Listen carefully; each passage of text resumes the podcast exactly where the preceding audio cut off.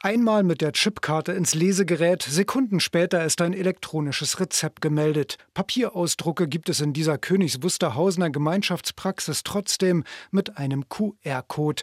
Patientin Beatrice Gessner wundert sich. Wenn es einfacher wäre, wäre es okay, aber ich habe es ja wieder im Papier. Ich gehe jetzt wieder mit dem Papierstück zur Apotheke. Das mit dem Papier sei nur eine Vorsichtsmaßnahme, erklärt Praxismanagerin Nicole Kempter. Ansonsten läuft es hier fast reibungslos los mit dem E-Rezept. Für die meisten Patienten funktioniert das, aber nicht für alle. Hilfsmittel wie Nadeln, gerade bei Insulinpatienten, das kann äh, man noch nicht verschreiben per E-Rezept.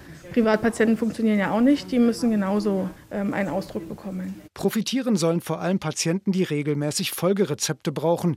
Die Internistin und Praxisinhaberin Katja Klugewitz hofft damit vor allem auf weniger Betrieb in der Anmeldung. Das elektronische Rezept gestattet uns, manche Abläufe dann doch etwas schlanker zu gestalten, dass der Patient beispielsweise dann nur uns mitteilen muss, dass er ein Rezept benötigt.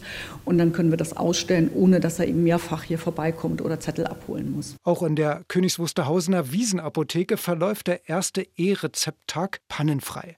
Allerdings sei die Hälfte der Patienten noch mit klassischem Rezept gekommen, sagt Apotheker Markus Lieber.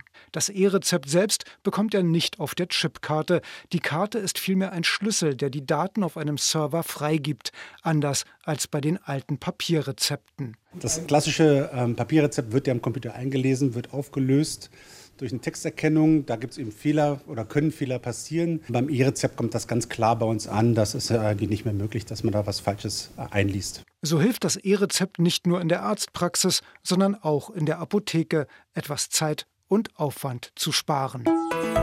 RBB 24 Inforadio vom Rundfunk Berlin-Brandenburg.